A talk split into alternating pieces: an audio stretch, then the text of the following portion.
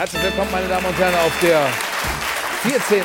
Etage des RBB-Fernsehzentrums hier in unserer ganz tollen Bar sind wir aus unseren Trainingslagern zurück. Das heißt, hier sind alle, wirklich alle topfit. Wir überlegen noch, das werden wir gleich auch mal besprechen, ob diese Bundesregierung vielleicht noch ein Wöchelchen hätte dranhängen sollen, weil es nicht ganz so toll gelaufen ist direkt nach der Rückkehr aus den Ferien. Aber das können wir alles besprechen. Es ist überall was los. Es ist in Deutschland was los, es ist auf der ganzen Welt was los. Es ist natürlich in Amerika eine Menge los. Die Ukraine müssen wir heute wieder besprechen. Wir haben also viel zu bereden und das tue ich mit diesen äh, tollen Leuten hier an meiner Seite. Da ist die Osteuropa-Expertin des Deutschlandfunks Deutschland Radio, Sabine Adler, ist bei uns. Die Politikchefin der Welt, Claudia Kade, zum Glück auf ihrem bewährten Platz. Der Chefkolumnist der Funke Mediengruppe, aber auch von Radio 1, Dr. Hajo Schumacher ist da. Das Feuilleton der Frankfurter Allgemeinen Zeitung wird wie immer vertreten von Claudius Seidel. Herzlich willkommen, Herr Seidel. Ja, und wir machen das jetzt gleich mal, weil es sich so anbietet, machen wir eine Reise zurück in die Zeit, wo viele Leute, die ich hier im Publikum sehe, auch ihre ganz große Zeit hatten, wo einzelne von uns noch volles Haar hatten, nämlich wir gehen zurück in die 80er.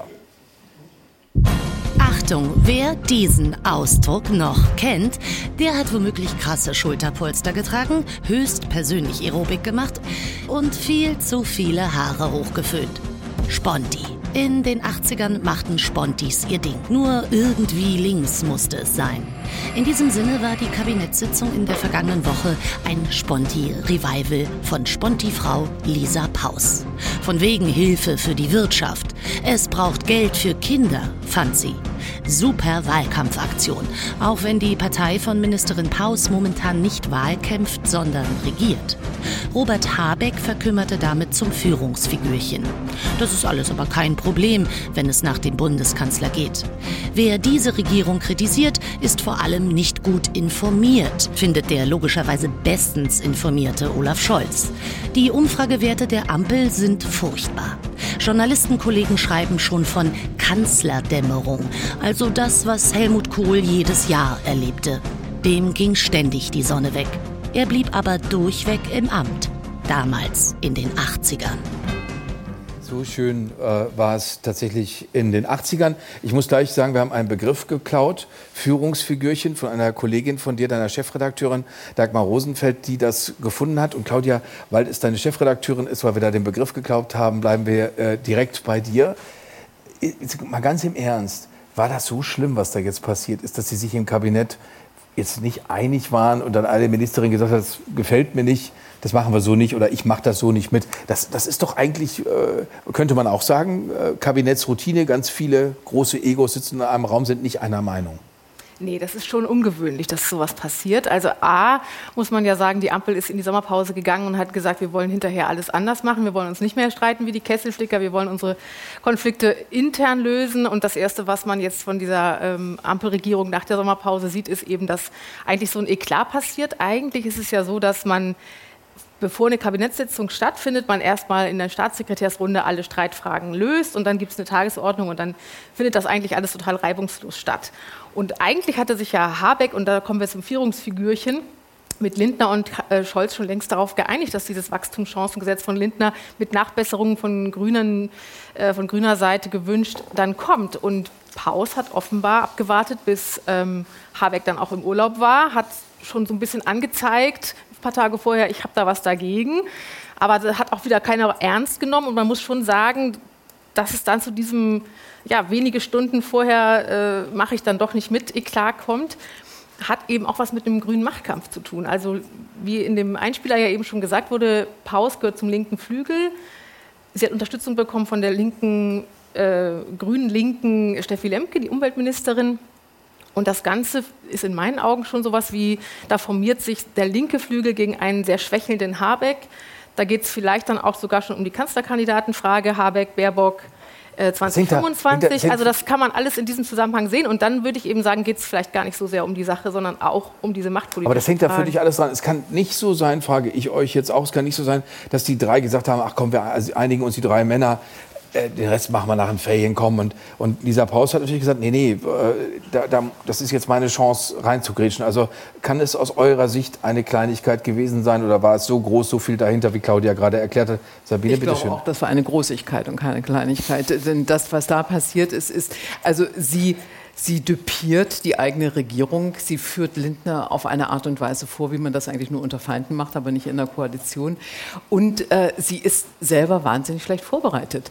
Sie hat ein Zahlenpaket. Sie fängt an bei 13,5 Milli Millionen Milliarden. Äh, äh, Milliarden dimmt es runter auf 12. Die waren ja dann auch schon mal, äh, also so ein bisschen abgespeckt im Gespräch und kommt aber eigentlich nicht wirklich mit äh, einer Berechnung rum, was jetzt eigentlich reingehört in diese große Summe oder was rausgehört aus dieser großen Summe. Und was ich wirklich noch unverantwortlich finde, ist, dass sie mit dieser Umstrukturierung, die eigentlich eine gute Geschichte wäre, dass diese ganzen Leistungen für Kinder endlich mal gebündelt werden und tatsächlich mal einigermaßen äh, ohne großen Aufwand schnell abrufbar wären. Das wäre ja Aufgabe genug gewesen. Es muss ja nicht mehr geben. Es könnte ja erstmal das verteilt werden, was ohnehin vorgesehen ist, was ja gar nicht abgerufen wird, weil es zu kompliziert war. Damit hätte sie sich wirklich einen, äh, einen Verdienst erworben. Hat sie aber nicht gemacht. Sie hat, es, hat daraus einen Machtkampf gemacht und deshalb nehme ich ihr diese ganze Sache nicht so ganz ab. Stimmt ja gar nicht, äh, sagt Lisa Paus. Mir doch, das rechne ich schon mit, dass Sabine Adler sowas im deutschen Fernsehen sagen wird. Und deswegen sage ich, das war alles, äh, und das ist vor allen Dingen alles bestens vorbereitet. Aber sie hält es geheim. Ja. Wenn immer noch zu lesen ist, es gäbe kein Konzept für die Kindergrundsicherung, dann ist das nicht nur schlicht falsch. Es stellt auch die Arbeit all derjenigen in Abrede, die in den vergangenen Wochen und Monaten unglaublich viel Energie in das wichtigste sozialpolitische Projekt dieser Regierung gesteckt haben.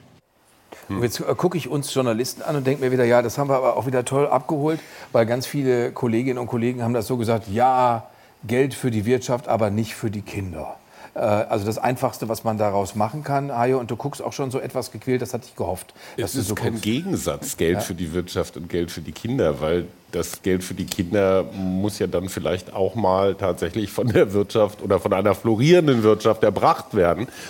Ähm, ein Thema, was da übrigens auch verhandelt wird, ist die Schuldenbremse viele Linke, nicht nur bei den Grünen, finden, dass man die aussetzen könnte. Ich glaube sogar, Kai Wegner hat das äh, angeregt. Kein Und, Grüner, jetzt genau gesagt. Äh, nein, nie, also für alle, die noch nicht vertraut sind mit dem Namen, der neu regierende Berliner Bürgermeister.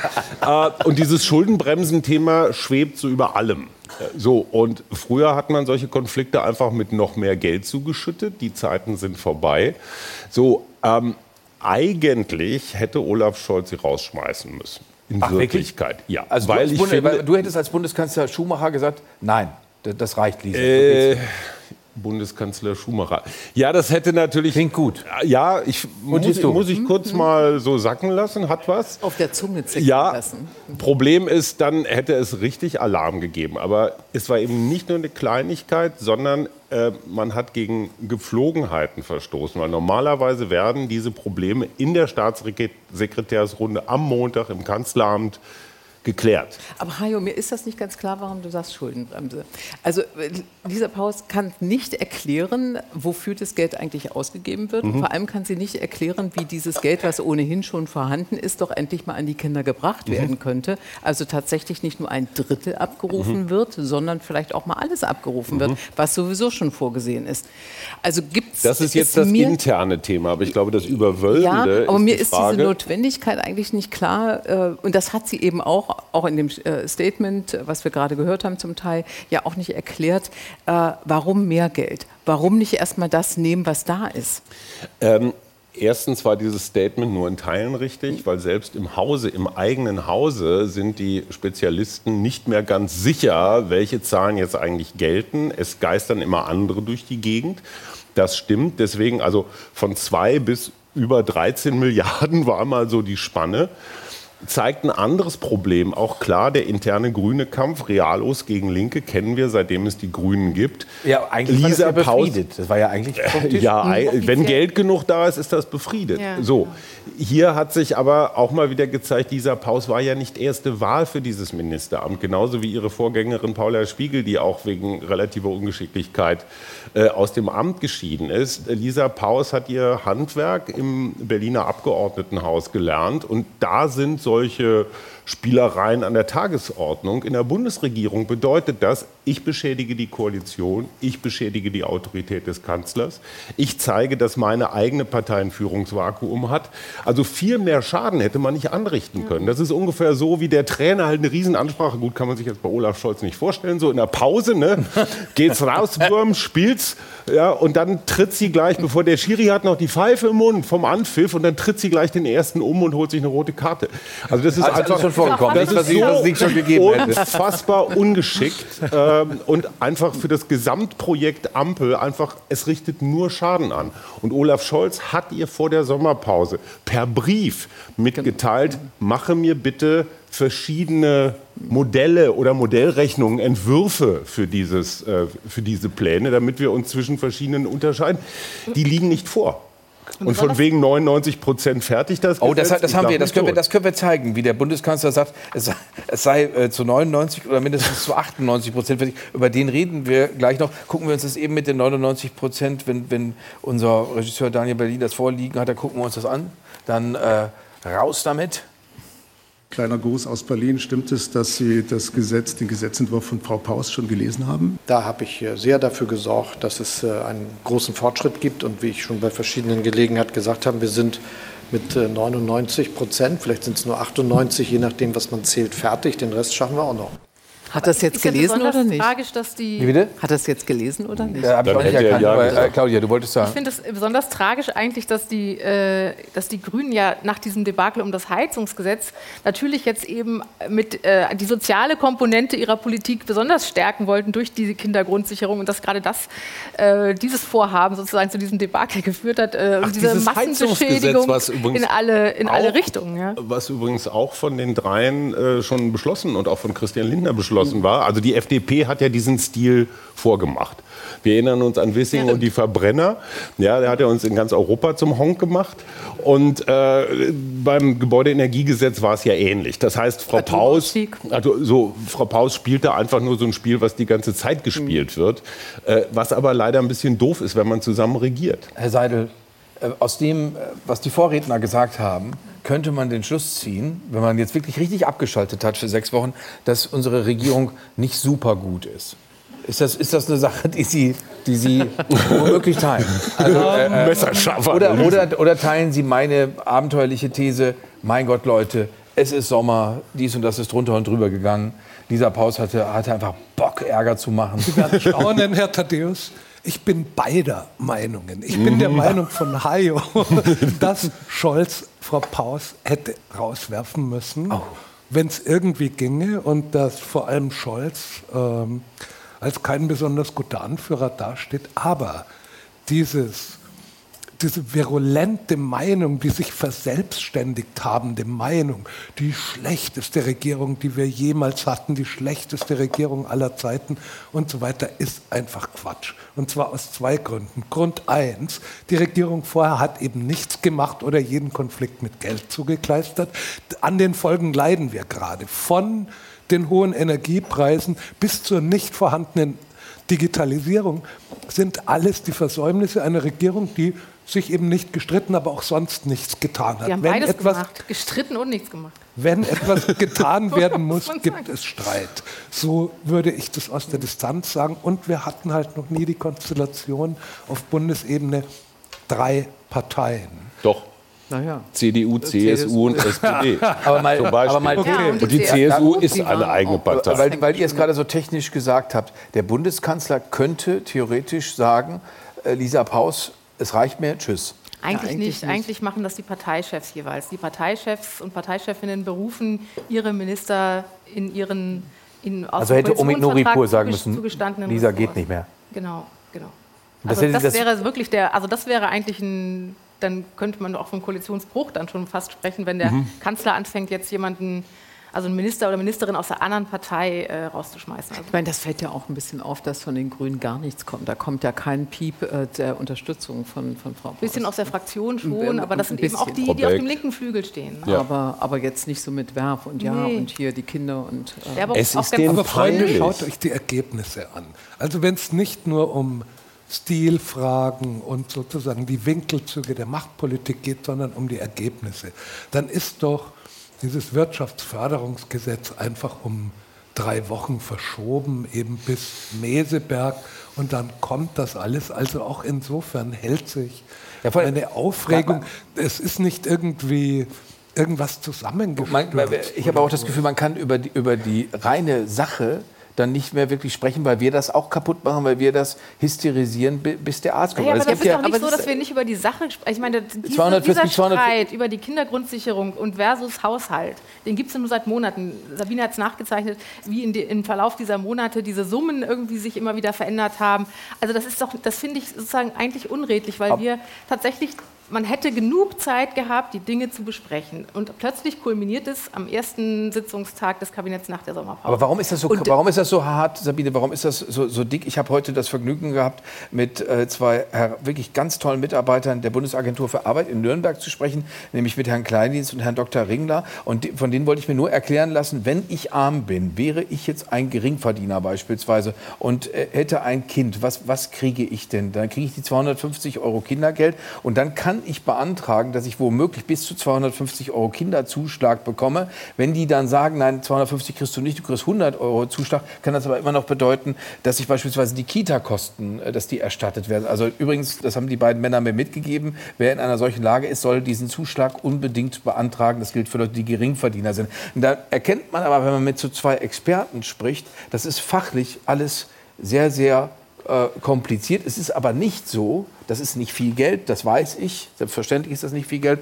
aber es ist nicht so, als äh, äh würde es, gäbe es da überhaupt für die Kinder überhaupt keine Art von, von Fürsorge. Aber ich glaube, äh, dass das, woran es krankt, ist ja und weshalb es nicht abgerufen wird, und damit haben wir ja angefangen äh, in dieser Diskussion, warum es nicht abgerufen wird, ist ja, weil ich drei, vier, fünf Mal an unterschiedlichen Stellen als Bittsteller antreten muss. Und darauf haben die Familien vielleicht nicht nur keine Lust, vielleicht wissen sie es nicht, vielleicht wollen sie es nicht oder vielleicht ist, ist sie, ist, sind sprachliche Barrieren. Wir wissen auch, und da war Christian Lindner ja nun derjenige, der die böse Botschaft überbracht hat, dass unter diesen vielen armen Kindern eben auch sehr viele Flüchtlingskinder ja, aber sind. Lass, lass mich da kurz einhaken und gucken wir uns das eben an, was Christian Lindner da dazu gesagt hat, weil da die Frage für mich ist, inwiefern ist das eine böse Botschaft tatsächlich schon? Also inwiefern äh, sprach der, der kaltherzige Christian Lindner? Hören wir ihn kurz. Ist nicht vielleicht mindestens diskussionswürdig, in die Sprachförderung, Integration, Beschäftigungsfähigkeit der Eltern zu investieren und die Kitas und Schulen für die Kinder so auszustatten, dass sie vielleicht das aufholen können, was die Eltern nicht leisten können. Weil äh, Leute sagen, es gibt einen, Christian Lindner, es gibt einen Zusammenhang zwischen Kinderarmut und Einwanderung. Und Christian Lindner hat sich erlaubt vorzurechnen, dass die deutschen mhm. Kinder, dass die Zahl der armen deutschen Kinder mhm. gesunken ist um 400.000 Kinder. Ist das, was ist daran eigentlich, dass jetzt äh, abgrundtief böse, wie Katrin Göring-Eckardt sich zum Beispiel eingelassen hat? Da ist überhaupt nichts böse, sondern es weist auf ein Grundsatzproblem dieser Koalition hin. Es heißt immer, die haben ein Kommunikationsproblem. Stimmt. Aber nicht nach außen, sondern nach innen. Weil ganz offenbar haben sich Grüne und FDP überhaupt nicht darüber verständigt, was sie eigentlich äh, für eine angemessene oder für angemessene Maßnahmen gegen Kinderarmut halten. Und ist es wirklich eine gute Idee, viel noch mehr Geld an Eltern auszuschütten oder sollte man nicht, wie Christian Lindner sagt, und ich finde, den Gedanken darf man denken, äh, alles andere, also Schulen, Betreuung, Sprache und sowas. Wenn das funktionieren würde, nun gucken wir in die Schulen, da fehlen jetzt die Lehrer, da fehlen die Räume, da fehlt alles Mögliche. Das ist halt auch nicht so leicht. Aber diese Grundsatzfrage, was ist eigentlich das Richtige und Zielführende, darüber haben die sich nie irgendwie ausgetauscht. Aber Hajo, das, das, ist Kommunikation. Die, die beiden Dinge, beides ist notwendig. Ist es nicht perfide, es gegeneinander auszuspielen? Aber Wozu was dieses Statement von Lindner? Weil der sagt, das Geld soll woanders hin. Ja? Weil, er, weil, weil, er, weil er die, wie ich finde, durchaus berechtigte Frage stellt, was sind die effektivsten Maßnahmen, um Kinderarmut, in diesem Fall insbesondere migrantische Kinderarmut, zu bekämpfen? Und jetzt nehmen wir mal das auf, was Claudius Seidel gesagt hat. Es gibt sehr, sehr große Probleme in diesem Land. Nehmen wir den aktuellen Economist. Wie gucken die anderen auf uns? Ist Deutschland erneut der kranke Mann Europas. Das ist der, das ist der Titel. Das haben Sie äh, Ende der 90er Jahre schon mal geschrieben. Mhm. Die haben dieses Bild aufgebracht vom kranken Mann in Europa. Dann kam die Agenda 2010. Wir wissen, was dann anschließend geschah. Äh, Claudia, wenn die, wenn die sich so wenig unterhalten, wie ihr das gerade sagt, ist das dann wirklich äh, die beste Koalition, um diese Zukunft, diese dicken Dinge anzugehen, die wir vielleicht auch noch mal zusammenwerfen sollten, was das alles für dicke Dinger sind. Der Economist hat es aufgeschrieben. Siehst du das auch so, dass, dass, dass, dass es wirklich gravierende, große Probleme gibt? Ja, finde ich schon. Also ich finde, äh, diese Kommunikationsprobleme, die sich immer wieder zeigen, sind das eine Thema. Ich finde, wir haben es gerade heute gesehen, als äh, die Bewertung kam, wie Deutschland und äh, die Bundesregierung mit den Klimaschutzzielen eigentlich umgegangen ist und dass sie eigentlich ähm, grandios versagt hat. Wir sind immer bei den Ambitionen immer stark, was wollen wir alles, aber bei der Umsetzung sind wir dann, sind wir dann schwach. Und dieser, dieser äh, Economist-Titel finde ich eigentlich zeigt es ganz gut. Es ist ja ein ganzes Bündel, da gehört übrigens Kita und Schule, finde ich ganz weit vorne mit äh, drauf bei, dem, bei der To-Do-Liste, weil wenn wir sagen, äh, wir haben, äh, uns fehlen Fachkräfte, wir haben im Vergleich mit europäischen Partnerländern äh, eine geringere Wochenarbeitszeit, dann liegt das ja nicht daran, dass alle Deutschen jetzt total faul sind. Wir haben noch nie so viele Rentner, Menschen im Rentenalter gehabt, die gearbeitet haben, sondern es liegt daran, dass viele Frauen in ganz geringen Teilzeitjobs sind, weil sie eben keine Betreuung haben und so weiter. Also das hängt ja alles zusammen. Wir haben also den Fachkräftemangel, den, die Bildungsmisere, die, finde ich, bei der Kita schon anfängt. Wir haben Insolvenzen, die ansteigen. Es ist leider so. Es klingt total dummig, Nein, jetzt, aber, aber es ist einfach so. Die, Digitalisierung. Äh, die, genau, die Infrastruktur Dieses ganze Problem hätten wir nicht, wenn diese genau. Leistungen digitalisiert Ja, genau. Und wir, natürlich, was, was eben auch gesagt wurde, die, dass die ganze Infrastruktur eigentlich in einem riesen Investitionsstau feststeckt. Also es ist halt einfach alles so. Aber dann gucken wir uns äh, mal. Deswegen geht das Land jetzt nicht den, komplett den Bach runter. Aber das sind wirklich Dinge, wo, wo man erwarten kann, dass, dass die Aufgaben so groß sind, dass eine Koalition sagt, okay, jetzt lassen wir mal links, rechts und Realo-Flügel gegen linken Flügel mal außen vor und aber, aber, aber Olaf Scholz, Olaf Scholz lass, lass, lass, uns kurz, ja, zu der Unfairness kommen wir gleich. Olaf Scholz sagt natürlich, äh, wir haben das total im, im, Griff. Er sagt, wir beschließen noch in diesem Monat ein Wachstumschancengesetz. Wir beschließen noch in diesem Monat ein Wachstumschancengesetz. Damit bauen wir Bürokratie ab und fördern Investitionen ganz besonders in Forschung und Entwicklung und in klimafreundliche Produktion. Dazu werden wir zeitlich befristet deutlich bessere Abschreibungsbedingungen schaffen. Das sorgt unmittelbar für höhere Liquidität in Ihren Unternehmen und sendet das Signal, die richtige Zeit zu investieren ist jetzt. Aha. Das, das Problem, was ich dabei äh, sehe, ist, dass fast jedes Gesetz, was die Koalition erarbeitet, eigentlich mit einem höheren Bürokratieaufwand einhergeht als mit einem niedrigeren. Also wenn ich zum Beispiel dieses Heizungsgesetz anschaue, das ja jetzt auch irgendwann der, im Herbst kommt, dann heißt das Anträge, Begutachtung, äh, Kontrolle. Das ist ein Irrsinn, neue Vorschriften. Das ist ein Irrsinn, was dieses Gesetz nach sich zieht. Das von, von, äh, von dieser Pause ist ein nächstes Gesetz, was wieder keine Erleichterung in der Bürokratie bringt, sondern noch mehr Bürokratie. Das heißt also, dieser Staat, diese Beamten, der Beamtenapparat muss Zusätzliches leisten, verschleißt einen Haufen Fachkräfte, die wirklich woanders besser gebraucht werden könnten.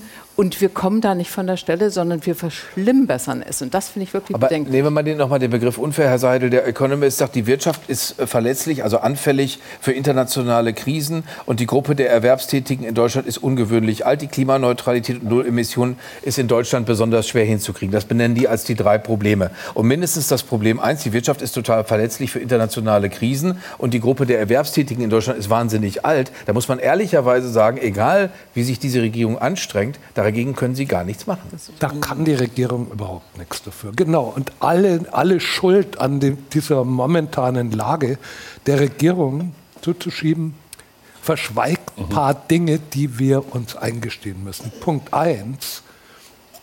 Wenn ich die Vertreter der Industrie oder der großen Wirtschaftsunternehmen richtig verstehe, wollen sie erstens Marktwirtschaft, zweitens Subventionen ohne Ende. Mhm. Bekomme ich jeden Abend zu hören, wo immer einer in eine Fernsehkamera spricht. Wenn ich das Volk auf der rechten Seite anschaue, schaue ich Leute an, die wollen keine Veränderung, nichts, was irgendwie, das Grillfleisch soll so viel kosten wie immer und die Autos sollen auf ewig mit Diesel fahren. Wenn ich das Volk auf der Linken anschaue, dann sehe ich Bestandsschutz. Nichts soll sich ändern in unserem Kiez, alles soll so bleiben, wie es ist. Äh, das ist ein Mentalitätsproblem. Äh, natürlich wäre ein Bundeskanzler, der ein bisschen mehr Charisma, ein bisschen mehr Führung hätte, der ein bisschen bisschen die Leute mitreißen würde und ihnen Lust auf Veränderungen machen könnte. So wie Markus wäre, Söder? Hm? So wie Markus Söder? Friedrich Merz. Okay, ja, du hast zu lange nachgedacht. Das war das ein Jahr. Ist ja, das ist ja ein bisschen das Problem, dass es da weit und breit niemanden. Nee, Moment, da, da lass uns. Lass Robert uns, Habeck noch als ersten und oh. der ist. Ja, da, da naja. hören wir mal, äh, weil jetzt der Tag der offenen Tür war, da ist eine Schülerin extra angereist, nämlich die Schülerin Lena Pauli, kam extra aus Trier hier nach Berlin am Tag des offenen Kanzleramts und stellt dem äh, Sie ist höchstwahrscheinlich mit dem Privatjet ihrer Eltern geflogen, Hajo. Äh, äh, unterwegs sie, sie, äh, sie ist also extra angekommen und hat äh, den Bundeskanzler gefragt und er hat darauf was irre Charismatisches geantwortet. Das ist da jetzt nicht das Wichtigste, wenn wir die, gerade die hohen Umfragewerte der AfD sehen, dass die Regierung eine klare Position abgibt und Geschlossenheit zeigt. Wir werden nichts daran ändern, dass wir Stück für Stück all die wichtigen Entscheidungen treffen, damit unser Land eine gute Zukunft hat. Und vielleicht gewöhnt sich der eine oder andere dann daran, erst dann zu reden, wenn die Verständigungen gelungen sind. Mhm. Ich dachte, Claudia, das, äh, das, ist, das, ich, es gab das, das ZDF-Interview mit Theo Koll, da saß er so wie, mein Gott, habe ich hier keinen Bock drauf. Äh, äh, so, so, weil es gibt so viele Sachverständige, mit denen, denen ich sagen könnte, wie sie es zu sehen haben. Äh, äh ist er äh, auch ein Problem. Mal abgesehen davon, dass sich so viele Jahre in Deutschland nichts bewegt hat, da war er der Vizekanzler der Regierung Merkel, in der sich nichts bewegt hat. Mhm. Ist er ein Problem aus deiner Sicht? Ja, also finde ich schon für die Entschlossenheit oder Tatkraft dieser, dieser Regierung schon. Also die, dieses wir diskutieren das alles monatelang und streiten uns dann ganz am Schluss nochmal richtig doll äh, zum, zur Krönung. Also das brauchen, das haben wir wirklich einmal jetzt durchexerziert bei diesem Heizungsgesetz. Das brauchen wir nicht nochmal. Und wie gesagt, der Befund, äh, den du gerade äh, aufgemacht hast, natürlich kann für, dafür die Regierung nichts, aber die Regierung ist jetzt dafür da, diesen Befund zu bearbeiten und irgendwie äh, die, da sozusagen ihn so zu bearbeiten, dass möglichst wenig Schaden für die deutsche Wirtschaft daraus entsteht, für die Bevölkerung daraus entsteht. Und für eine Exportnation, die extrem abhängig ist von solchen Schocks, wie jetzt aus China kommen, natürlich ist das dann nochmal ein zusätzlicher Im Negativimpuls, den man dann, mit dem man dann auch irgendwie umgehen muss. Aber damit, man kann dann nicht damit umgehen, indem man erstmal einen Kabinettsbeschluss blockiert, der das oder, der muss, oder, ist das, oder ist das wieder, ist das wieder, Sabine, unsere Mentalität, dass wir sagen, gerade wenn es kritisch wird, gerade wenn das alles schwierig ist, dann brauchen wir so einen, der, der immer sagt, sorgfältig und sorgfältig und sorgfältig. und, äh, äh, und, und dann macht er da, äh, wirkt so wie der, wie der alleroberste Streber und hat eigentlich keine Botschaft für uns. Er hat keine Botschaft und ich finde noch etwas anderes. Äh, er unterschätzt den Intellekt und die Beobachtungsgabe seiner Wähler. Also die kriegen ja mit, was da läuft und dann das immer nur glatt zu bügeln und sagen, eigentlich läuft es ganz gut, ihr, ihr kriegt es nur nicht mit, wie gut das läuft. Also das ist ein bisschen merkwürdig. Äh, und auch diese Reihenfolge finde ich ein bisschen merkwürdig zu sagen, also wir reden erst dann, äh, wir sagen erst dann was und reden erst dann drüber, wenn alles klar ist. Ja, bitte, wie, wie, wie schaffen wir die Verständigung bis dahin? Vielleicht sollten Sie mal miteinander reden, das würde mhm. vielleicht auch helfen. Also das, da ist in der Reihenfolge, finde ich, einiges verkehrt und ähm, ich finde diese Auseinandersetzung, wenn man eine Lösung sucht und da um diese Lösung ringt, dann darf auch gestritten werden. Aber wenn die Lösung präsentiert werden soll und dann geht der Streit los, da fassen sich die Leute doch an den Kopf. Wir haben noch mal einmal, wir haben Olaf Scholz noch einmal auch in einem Sommerinterview, das er der ARD gegeben hat, nämlich den Bericht aus Berlin. Wir haben ja viele nicht ausverhandelte Positionen in unserer Gesellschaft. Aber wenn es dann darum geht, wie das gemacht wird, dann wird die Zustimmung mhm. schon kleiner. Und mit der Lösung, mit der man fürs öffentliche Diskutieren durchkommt, zu sagen, es geht schon, ist ganz einfach oder ist ganz schwierig, mhm. kommt man ja dann nicht durch, wenn es ums harte Regieren geht. Und deshalb war das wohl leider notwendig, so viele Einzelheiten so lange zu besprechen. Seine Partei ist drei Punkte schwächer als die AfD in der Umfrage vom vergangenen Sonntag, Herr Seidel. Sollte, müsste er sich da nicht überlegen, ich müsste vielleicht mal ein bisschen was machen? Ich bin mir nicht so sicher, ob die hohen Umfragewerte für die AfD nicht die schlechtere Nachricht für die Christdemokraten und die Christlich-Sozialen ist. Ich, das mit der, mit der SPD, die war schon oft so niedrig und die, ich traue ihr auch, oder nee, sie war noch nicht so oft so niedrig. Schon besonders. Tatsächlich nicht. äh, trotzdem äh, du hast übrigens so was Helmut Schmidt-artiges, als würdest du so eine Minzpastille in den Mund nehmen, wenn du solche. es sind, äh, trotzdem ist eine, ist eine Weintraube. Okay. Brandenburger Weintrauben. Trotzdem betrachte ich sozusagen diesen, diesen kommunikativen Zirkel. Die Leute, die sich alle darauf geeinigt haben, unsere Regierung ist die schlechteste von allen. Und es wird immer weiter getratscht, ohne, es wird immer weiter getragen, alle glauben es ohne wirklich Belege zu haben. Und dann eine Opposition, die zu schwach, zu indifferent, vielleicht wirklich zu doof ist, zu ideenlos. Aber Herr Seide, die Belege äh, sind doch da. Davon zu profitieren, das ist so ein Kreis und letztlich landet das dann alles bei der AfD. Aber also, die Belege ja, sind doch da. Die Belege sind Wofür? Gesetze, die beschlossen und sofort wieder verworfen werden. Also ich meine, welch, wofür sind das Belege? Na, dass es nicht funktioniert. Dass diese Regierung tatsächlich so kritisiert wird, weil sie diese Dinge schlecht erledigt. Das denkt ja. sich doch keiner aus. Das ist doch nicht einfach nur, nur äh, schlecht geschrieben oder runtergeschrieben. Ganz, ganz also das hat, hat halt ziemlich viel auch gut erledigt und sie hat ziemlich vieles angegangen. Das ist richtig, sie hat auch was, was erledigt. Aber in der Summe hat sie wirklich vieles erstmal wirklich verschusselt. Und wir haben eingesetzt, was wirklich noch gar keine Rolle gespielt hat, nämlich dieses, äh, das Klimageld. Das wird die nächste wirklich große mhm. Baustelle werden. Mhm. Das wird wieder wahrscheinlich mhm. nicht einfach werden, das auf die Beine zu stellen und es wird wieder Bürokratieaufwand mit sich bringen. Also oder es gibt es Gemurmel, halt Claudia. Es gibt halt auch einfach ist wirklich, die Wachstumszahlen sind schlecht. Wir haben im OECD-Vergleich sind wir ganz weit hinten. Andere europäische Staaten, die Vergleichbares durchgemacht haben, wie Pandemie und so weiter, stehen besser da. Also es gibt diese Zahlen. Die Arbeitslosenzahlen steigen von niedrigem Niveau langsam an. Darf ja. ich noch mal fragen, weil, weil, weil es gerade darum ging, welche Themen aufkommen. Mhm. Wie ist das mit dem Thema Einwanderung, mit dem Thema Migration? Wie, wie groß wird das nach deiner Einschätzung? Das ist natürlich ein Riesenthema, weil die Ampel dadurch ähm, durch Zuwanderung nicht nur von Fachkräften, auch von weniger qualifizierten äh, Migranten versucht, das Thema Fachkräftemangel und, und, Arbeitskräftemangel auf allen Ebenen anzugehen. Das ist ein Riesenthema. Das, wenn das wird von der Ampel als Hauptlösung betrachtet, man kann aber, wie gesagt, finde ich auch dazu noch ansetzen, eben bei Kinderbetreuung und so weiter, um es mehr Frauen zu ermöglichen, mehr zu arbeiten. Und das Fatale ist ja, dass wenn man jetzt mit diesem, mit diesem Migrationsthema als Lösungsvorschlag kommt, ist das genau das Thema wiederum, was die AfD-Anhänger am größten umtreibt. Das sagen Sie jedenfalls in den Umfragen, dass immer das Thema Migration, da wird auch nicht unterschieden zwischen ähm, verschiedenen Migrantengruppen, sondern das ist insgesamt ähm, ist, das, ist, das bringt den Zulauf. Also das, da sehe ich auch ein Dilemma, so. das sich verschärft. Und, ja. und, wenn zum Beispiel der Brandenburger Innenminister, Stübken heißt der, glaube ich, wenn der sagt, wir haben hier ein Problem an der deutsch-polnischen Grenze. Unsere Polizisten dürfen nicht kontrollieren wegen Freizügigkeit. Markus Söder darf an der bayerisch-österreichischen Grenze kontrollieren, weil er davon die, äh, dafür die Erlaubnis der EU hat. Die hat man hier nicht. Frau Faeser will das aus irgendwelchen Gründen, will sie das nicht. Das ist nicht ganz nachvollziehbar. Ähm, es heißt, dass das unter anderem auch Migranten sind, die über Weißrussland und ja. am Ende, ne, Putin spielt auf vielen verschiedenen Klavieren und äh, die Flüchtlingszahlen nach oben zu fahren, das kennen wir auch damals von Erdogan, das ist eine Waffe.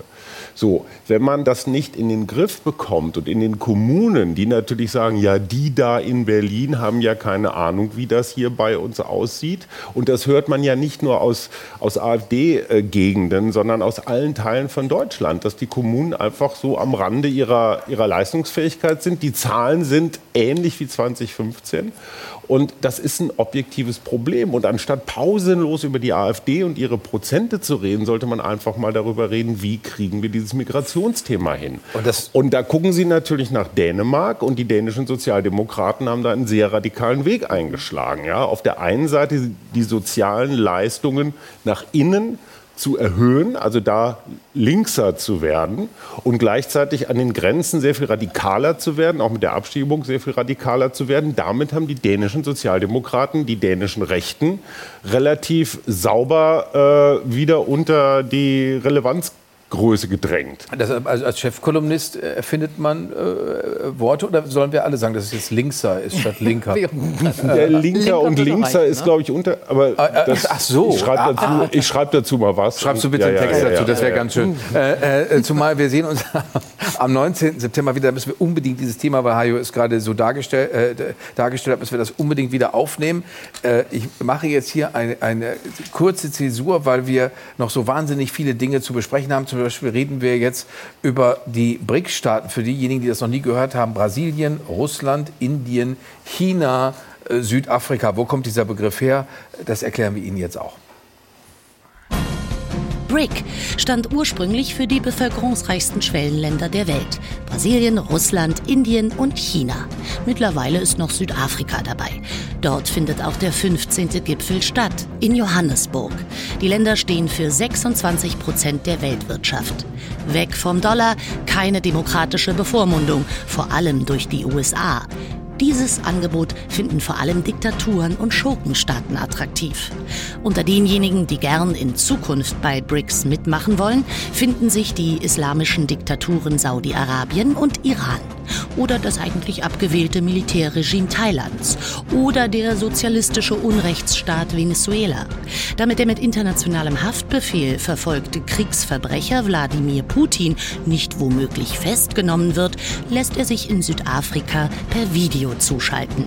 Vielleicht fällt es ihm dann leichter, heikle Themen anzusprechen, wie den wirtschaftlichen Schwächeanfall in China.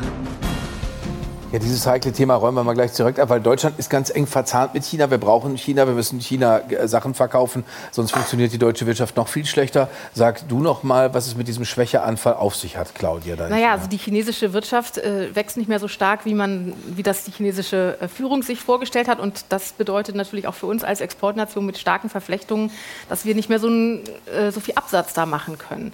Und ja, damit muss man umgehen. Ich meine, das ist auch wieder leider so ein Thema, wo die Ampel Wochen und Monate äh, Verzögerung hatte bei ihrer internationalen Sicherheitsstrategie, die sie entwickeln wollte, und bei der China-Strategie. Da war dann Baerbock versus Scholz. Und also, naja, aber das hatten wir ja schon. Aber also, dass VW keine Autos in China verkauft, ist nicht Schuld der Bundesregierung. Nein, nein, nein. Ich sage nur, wenn, wenn es jetzt darum geht, solche Schocks abzufedern in Zukunft, das ist natürlich schon auch eine Aufgabe von Politik. Aber ich finde, das äh, was du vorhin gesagt hast, natürlich auch nochmal wirklich wichtig. Also die die Wirtschaftsführer, die sich jetzt auch zu Wort melden, alles läuft hier den Bach runter und es war alles ganz schlimm, auch schon Merkel. Ich meine, die saßen alle mit im Regierungsflieger, wenn Merkel nach China gefahren ist und haben sich hinterher ganz äh, wichtig auf die Schenkel geklopft, wie toll sie Merkel da irgendwie beeinflusst haben, dass sie genau das gemacht hat, was sie wollten und so. Und jetzt ist alles falsch gewesen. Also das ist sehr vielschichtig. Aber tatsächlich äh, finde ich schon interessant, was in Südafrika sich da gezeigt hat, weil eigentlich wollte Putin das ja auch äh, zu seiner Bühne machen und dieses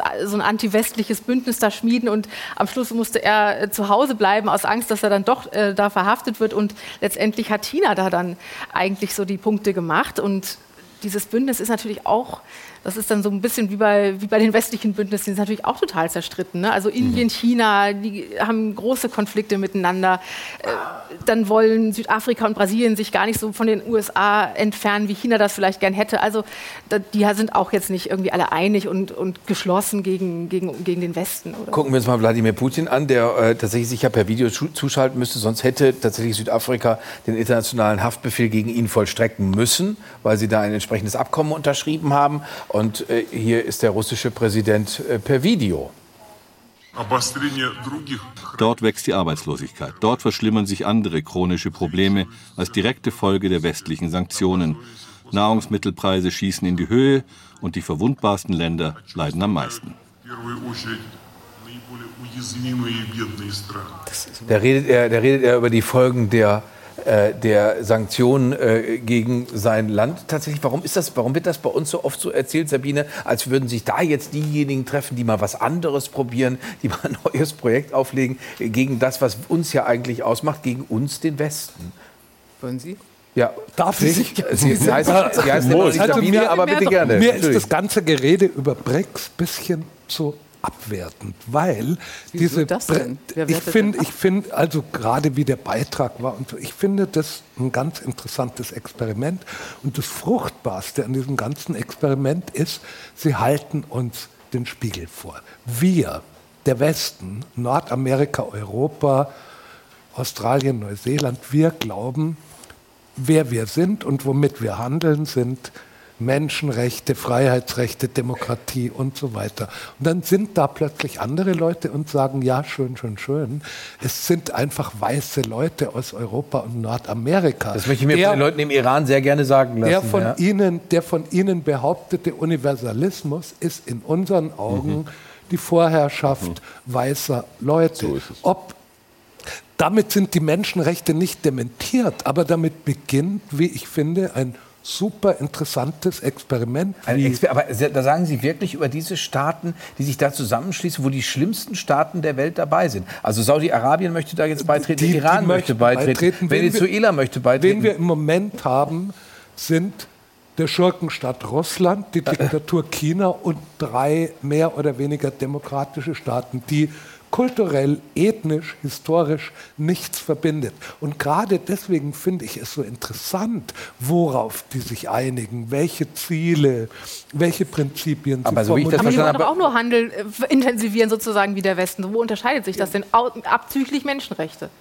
Ja, genau. Wir machen auch Handel, wir sind einfach nur dabei noch grausamer genau als der Westen. Wir, wir, also Wirtschaftskooperation wir sind vom Universalismus unseres Systems überzeugt. Mhm. Aber es schauen ja, aber, uns Leute aber, an und sagen, es ist die Sache der weißen Leute. Ja, aber wir sind doch jetzt nicht diejenigen, die sagen, BRICS, ihr dürft das nicht, sondern macht es. Versucht ja, es, versucht genau. es, euch unter einen Hut zu kriegen. Da gucken wir doch mal sehr interessiert zu, wie ihr das schafft. Nur das wäre ja wirklich interessant. Vielleicht kriegen Sie ja genau. das über Mechanismen hin, auf die wir noch nicht gekommen sind. Ist ja eine Möglichkeit. Sie reden. Aber das, was, was da jetzt eigentlich passiert, ist ja wir waren jetzt bei dem äh, O-Ton von, von Putin, der erstmal der Welt erzählt, dass die Sanktionen, nämlich der Westen gegen die Welt er, äh, erhoben hat, und lügt schon wieder. Der allererste Satz, der da kommt, ist eine Lüge, dass nämlich der Westen Sanktionen gegen diese armen, bedürftigen Länder, die auf die Getreidelieferungen angewiesen sind, ähm, äh, also da, dass der Westen die erhoben hat. Aber das und haben ihm doch sagt, die Afrikaner neulich er sagt, gesagt. Und er sagt nicht, nur, nur noch mal diesen Gedanken zu Ende,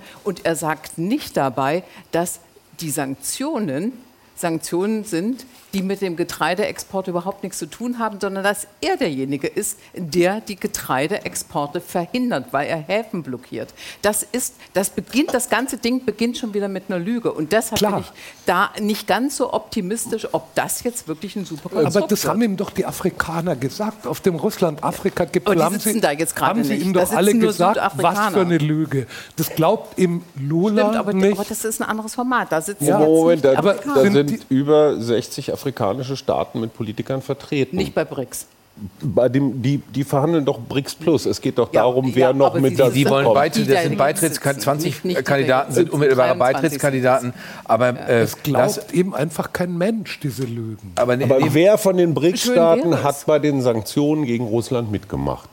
Wer? Wer von den BRICS-Staaten? Keiner. Keiner. Keiner. So es, ja. Das heißt, da scheint ja ein gewisser gemeinsamer Spirit zu sein, dass sie gegen die NATO, ich meine, sie haben eine eigene Bank gegründet, die gegen den Internationalen Währungsfonds antreten Und sie soll. haben trotzdem Muffe gekriegt, also Brasilien hat Muffe gekriegt, Südafrika hat große Muffe gekriegt. Klar. Nicht so weit entfernt von den USA, weil von denen wollen wir Geld haben, ja, mit denen machen wir Geschäfte, mit Russland klar, können wir keine Geschäfte machen, weil halt wir haben kein Geld. beiden Spielfeldern, was so geht, was ihr gutes Recht ist. Dann diese Riesenländer Indien und China, die erstmal zusammenkommen müssen, also das ist, kann ich mir im Moment überhaupt nicht vorstellen, wie das funktionieren soll. Okay, dann reden ja, wir ist da die, wo ist die Klammer? Da, wo ist die Klammer? Das frage ich mich. Das ist, ist wirklich nur dieses gegen den Westen die Klammer? Reicht das? Wir werden es sehen. Jetzt nehmen wir mal, jetzt nehmen wir mal die, Klammer, also. die, die Klammer für den Westen. Das ist die Supermacht des Westens, nämlich die Vereinigten Staaten. Morgen Abend treffen sich die Republikaner zum allerersten Mal, also die republikanischen möglichen Kandidaten für die Präsidentschaft, außer Donald Trump, weil der sagt, meine Bilanz kennt ihr ja. Äh, um äh, zu seiner Bilanz was äh, zu ergänzen, da sehen wir uns jetzt die Bezirksstaatsanwältin von Atlanta, Georgia an. Die hat, gehört nämlich zu den drei Staatsanwälten, äh, also die in unterschiedlichen Orten ihn anklagen. Sie heißt mhm. Fanny Willis. Willis. Konkret haben sie sich zu einer kriminellen Vereinigung zusammengetan, die hier in Georgia und anderswo versucht hat, die Auszählung der Stimmen der Wahlleute zu blockieren. Ja, Claudia, wenn man das, wenn man das so mitkriegt, was, was da läuft, dann denkt man natürlich, ah ja, äh, vielleicht sollten wir doch noch mal bei den BRICS-Staaten gucken, ob da nicht, weil, weil das ist äh, ja tatsächlich eine sehr dramatische Sache, die sich da in den Vereinigten Staaten tatsächlich abspielt. Oder, oder, wie, oder andererseits könnte man auch sagen, das Recht kommt zu seinem Recht. Der Mann, den wir da gerade sehen, muss sich vor vier Gerichten verantworten, höchstwahrscheinlich. Ja, ich bin aber mal gespannt, ob was am Schluss dabei eigentlich rauskommt, weil wir bisher immer erlebt hatten bei den ersten Anklageerhebungen, dass eigentlich sein Lager sich dadurch eher zusammengeschweißt fühlte und motiviert fühlte und eigentlich noch mal mehr diese Erzählung äh, vorgebracht hat, dass das alles politische äh, Verfahren sind und, und die Justiz gar nicht unabhängig ist und so weiter.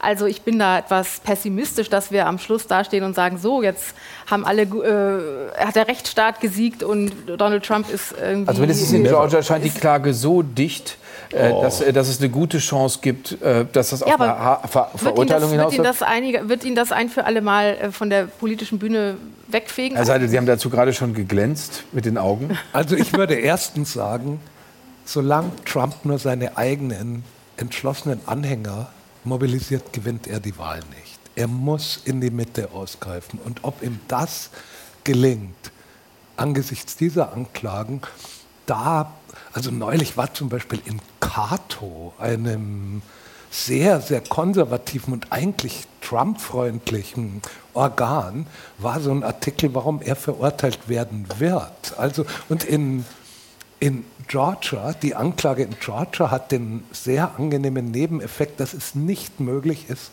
dass er sich selber begnadigt. Es gibt ja Leute, Amerikaner, Republikaner, die sagen, er will vor allem deswegen gewählt werden, um nicht im Gefängnis zu landen. Diese Möglichkeit gibt es in Georgia nicht. Er wird ins Exil gehen müssen. Möglichst neulich hat er tatsächlich in einem Fernsehinterview wurde er gefragt nach dem Ukraine-Konflikt. Uh, und er meinte, er hätte ihn längst gelöst, er hätte das mit Putin besprochen und sagt dann mhm. zu dem Interviewer, wissen Sie, ich bin sein Augapfel.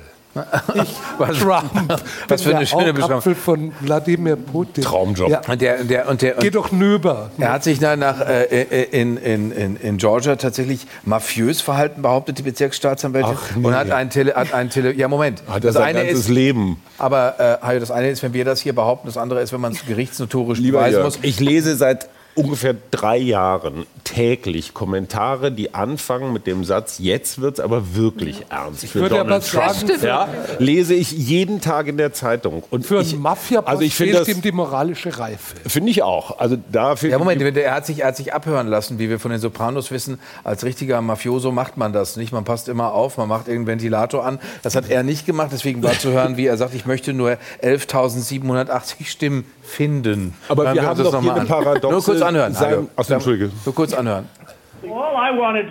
Ich möchte nur 11.780 Stimmen finden. 11.780 votes. Hajo, jetzt bist du dran. Ja, das darf er doch finden. Also so, so weit ist die Meinungsfreiheit, glaube ich, noch gedeckt, äh, dass er sich ein paar Stimmen wünschen darf. Aber wir haben doch hier ein paradoxes Phänomen. Bei seinen Anhängern wird er immer größer, je häufiger die Gegenseite schreibt, jetzt wird es aber richtig eng für Donald Trump. Ja, also sein Ruhm wird ja immer größer. Und wir wissen auch von der amerikanischen Rechtsprechung, wenn man richtig teure und gewiefte Anwälte hat, dann irgendwie funktioniert das da auch. Ich glaube, wir sehen hier, dass die amerikanische Demokratie ein bisschen renovierungsbedürftig ist, das, was man sich da vor 200 Jahren mal ausgedacht hat oder für über, das kann man in einigen Punkten mal ein bisschen ändern. Und äh, ich glaube am Ende nicht, dass sie, äh, dass sie ihn einknasten. Aber andererseits äh, stand bei euch in der Zeitung von Jan-Philipp Burgert, also in der Welt äh, stand jetzt Beginn die Festspiele, womit er meinte, so. demokratische Festspiele, weil es ja morgen Abend ganz viele Kandidaten mhm. gibt, die sich dann miteinander erstmal streiten werden über unterschiedliche Positionen. Über die Demokraten müssen wir gleich noch ganz kurz sprechen. Könnte man das so nicht auch sehen, Claudia? Dass wirklich demokratische Festspiele beginnen, weil jetzt ein Jahr lang Leute ganz viel streiten werden, Positionen austauschen, man angucken kann, ob das wirklich so homogen ist, wie hier gerade angedeutet mhm. worden ist auf der republikanischen Seite. Ja, also ich, das sind aber, finde ich, zwei verschiedene Dinge, oder? Dass, dass Trump da mit seinen, mit seinen Verfahren zu kämpfen hat und aber die Demokraten in der Zeit halt gucken. Nee, die Republikaner streiten Achso, sich morgen du, Abend du, du erstmal. hast äh, die Demokraten gesagt, glaube ich. Aber Nee, die, die, auf die Demokraten kommen ja, wir gleich noch. ja, gut, also ich, ähm, ich bin da bei Hajo. Ich würde tatsächlich sagen, da können sich ja verschiedene Kandidaten jetzt ins, ins Gespräch bringen und da auch äh, auf offener Bühne präsentieren. Aber wenn, wie gesagt, wenn, wenn Trump diese ganzen Verfahren äh, dazu nutzen kann oder ummünzen kann, um eigentlich am Schluss dann doch wieder als äh, der Stärkste dazustehen, dann, dann haben wir eigentlich nichts gewonnen. Also was Und- für die Haltung spricht, ist äh, im ersten Vorwahlkampf, also als Trump gewählt wurde, da, wenn man da amerikanische Zeitungen gelesen hat, da war jede Woche war davon zu reden, jetzt kollabiert aber die Republikanische Partei, jetzt gehen sie Ja. unter, jetzt ist das Ende der Republikaner. Und Trump wurde Präsident. Ja. Also Mhm. so, Da, wenn die anderen sich zerfleischen, dass das sein Untergang wäre, ganz bestimmt nicht. Aber die, Die große, Justiz. aber das ist das Stichwort. Das ist die große Sorge, finde ich. Ich habe mich gefragt, warum dauert das eigentlich so lange, diese ganzen Verfahren auf den Weg zu bringen? Ähm, Stichwort Renovierungsbedürftigkeit äh, des Justizwesens möglicherweise.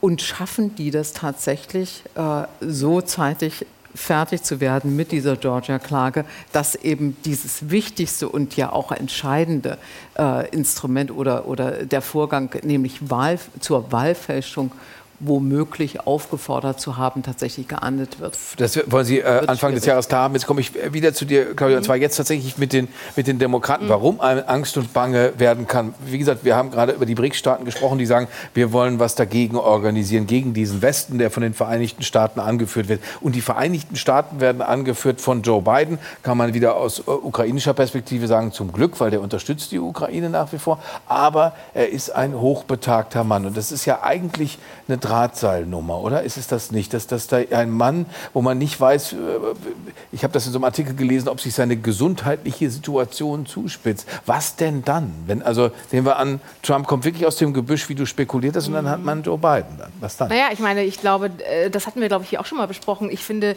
das natürlich schon Nicht nachvollziehbar. darauf anspielen, dass wir uns hier womöglich wiederholen. Wir wiederholen Nee, uns nie. nee, aber ich finde, es, ich finde das sozusagen nachvollziehbar, dass wenn man sagt, okay, wir haben es womöglich wieder mit einem Trump zu tun, womöglich mit einem Trump, der durch Verfahren und so weiter seine Anhängerschaft stabilisiert hat, dann ist es doch vielleicht besser, mit jemandem anzutreten, den die Leute dann schon kennen, der, die, der das Amt äh, ausgeübt hat. Der hat ja bei den Zwischenwahlen auch äh, gut abgeschnitten, das muss man ja wirklich sagen.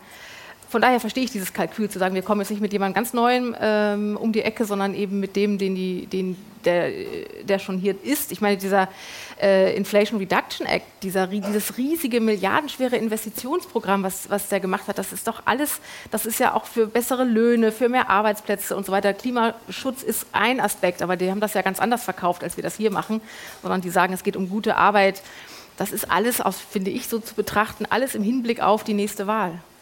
Und was bei der Wahl wichtig ist, ich habe es jetzt angesprochen, Sabine, dir fällt hier immer die unkomfortable Rolle zu, dann zum Schluss deine Expertise wegen nochmal zum Ukraine-Konflikt tatsächlich äh, Stellung zu nehmen. Das ist eine, eine Frage in den, in den USA. Die republikanischen Kandidaten morgen Abend werden sich da stark unterscheiden. Also Einzelne sagen, unter keinen Umständen, da hören wir sofort auf damit. Andere Leute sagen, wie Chris Christie beispielsweise, da bleiben wir dabei. Nikki Haley, die sagt, wir bleiben dabei, als ehemalige UN-Botschafterin, die sie ist. Äh, wie fatal wäre das aus deiner Sicht, wenn die Amerikaner sagen würden, als die mit Abstand größten Unterstützer, die sie im Moment sind, wir hören mit dieser Unterstützung auf? Das wäre fatal. Das wäre wirklich äh, für die Ukraine eine ganz, also ich möchte jetzt nicht sagen Todesnachricht, aber doch eine wirklich sehr, sehr ernsthafte Angelegenheit. Wenngleich ich nicht so sicher bin, dass das tatsächlich äh, ein, eine 180-Grad-Wende mit den Republikanern gibt. Dazu sind auch natürlich solche Werte äh, wie hier, wir schützen hier eine Demokratie. Russland bleibt auch für die Repu- Republikaner, abgesehen von demjenigen mit dem Augapfel, ähm, ja doch immer noch ein, ein, ein Feind äh, und, und kein, kein befreundetes Land und kein befreundeter Partner. Aber das, was ich bei den äh, Demokraten noch unbedingt loswerden möchte, ist, dies, ich finde, das ist ein Armutszeugnis für eine solche Partei. Also nicht mit einer ganzen Riege von möglichen Kandidaten und vor allem jüngeren Kandidaten mal antreten zu können. Sie haben es bei der letzten Wahl noch nicht vermocht. Sie, sie können es bei dieser Wahl nicht. Und das, ist, das spricht nicht für ein lebendiges Parteileben, sagen wir mal so. Hajo, du hattest nur mal so eine Fachfrage. Die Unterstützung für die Ukraine bedeutet ja nicht, dass wir Bargeld nach Kiew schicken, sondern es bedeutet, dass wir Schießgerät, und zwar amerikanischer Herkunft, dahin schicken. Das ist doch eigentlich ein Konjunkturprogramm. Also amerikanisches So Geld kauft bei amerikanischen Firmen amerikanische Waffen, um sie dann in die Ukraine Exakt. zu schicken. Und- und das, das- ist doch und das ist- Binnenkonjunkturförderung. Das ist wirklich ein Aspekt, weshalb man da gar nicht so große Sorgen haben muss. Natürlich verdient auch die amerikanische Waffenwirtschaft, So, selbstverständlich. schließen wir dann äh, äh, äh, nochmal gewissermaßen den Kreis, Sabine, weil die Lieferung von Taurus-Marschflugkörpern ist tatsächlich hier in Deutschland in der Diskussion. Äh, da hat der Bundeskanzler auch so ganz schnöde gesagt, ach papalapap, immer wenn da einer fragt, wir müssen sorgfältig prüfen. Äh, das hat er jetzt im August im Interview mit dem ZDF gesagt, das war, war falsch. Da hat nicht irgendeiner mal was gefragt, sondern die Frankfurter Allgemeine Zeitung hat sich im Verteidigungsministerium Ende Mai bestätigen lassen, dass es eine offizielle Anfrage der Ukraine nach diesen Taurus-Marschflugkörpern gibt. Ist das, ist das tatsächlich so, so gefährlich, wie jetzt Leute tatsächlich wieder sagen? Weil wir sagen ja bei jedem neuen Waffensystem, jetzt ist es aber gefährlich, jetzt droht aber die Eskalation, jetzt müssen wir aber vorsichtig sein, jetzt müssen wir noch sorgfältiger werden. Also es ist eine offene Misstrauenserklärung, denn diese, diesen Angriff von ukrainischem Territorium auf russisches mit irgendwelchen Waffen hätten die Ukrainer längst haben können. Also man stellt ein, nach Kharkov. Man stellt einen, einen, einen, äh, was weiß ich, einen Panzer äh, nach, nach Kharkov und der schießt dann 20 Kilometer weiter. Also, und schon ist man auf russischem Territorium. Das ist eine offene und eigentlich durch nichts gerechtfertigte Misstrauenserklärung gegenüber Kiew. Und ich finde, ähm, Scholz macht sich da mal wieder ein bisschen zu leicht. Er sagt, er macht sich schwer. Ich finde, er macht sich leicht, weil er wieder einfach nur in dieses alte Muster fällt. Das die Koalition, das tut mir ja leid, dass ich äh, über solche Sachen immer wieder die Koalition äh, kritisieren möcht, äh, muss, aber sie macht auf den immer selben Weg die gleichen äh, Fehler mit den Gesetzen die erst diskutiert werden, dann vorgestellt werden, dann äh, erneut äh, zerbröseln. Und es ist die Waffendiskussion auch das immer gleiche Muster. Man ist es eigentlich leid und denkt jetzt, Junge, mach's doch mal einmal anders und einmal richtig. Andersrum wäre tatsächlich zu sagen, wir möchten, äh, dass die Ukrainer gewinnen und wir geben ihnen jetzt alles, was sie wollen. Und er macht genau das Gegenteil. Er gibt immer nur gerade so viel, dass sie nicht jetzt schon vernichtet werden. Und das ist äh, also leider ähm, nicht hilfreich. Herr Seidel, dieser, dieser skeptische Blick, genügt der Ihnen als Meinungsäußerung? Sie haben äh, ungefähr noch, würde ich mal schätzen, 25 Sekunden Nein, war Zeit. die, skep die skeptische Totalzustimmung. Olaf Scholz glaubt, dass er den skeptischen Teil der Bevölkerung durch sein Zögern mitnimmt. Mhm. Ich glaube, was übrig bleibt, ist, dass er ein Zögerer ist und nicht, dass er besonnen ist. Aber, ich glaube, aber Zögern ist eine lebensverlängernde Maßnahme. Angela Merkel Oh wei, hat das oh zur wei. Kulturform Dass Beispiel jetzt auch noch kommt. Äh, ich, ich, seid, ich finde, ihr seid in großartiger Form aus der Sommerpause zurückgekehrt. Die Trainingslager haben sich ausgezahlt. Vielen Dank an euch, vielen Dank an Sie, meine Damen und Herren, dass Sie so toll hier bei uns oben auf der 14. Etage waren. Und natürlich vielen Dank, dass Sie uns zugeguckt haben. Am 19. September sind wir wieder mit den Beobachtern für Sie da. Und jetzt übergebe ich Sie. Sie bleiben bitte, bitte, bitte hier beim RBB. Denn jetzt kommt Christian Ehring mit Extra 3. Viel Spaß, Ihnen eine wunderbare Nacht. Danke für heute. Dankeschön.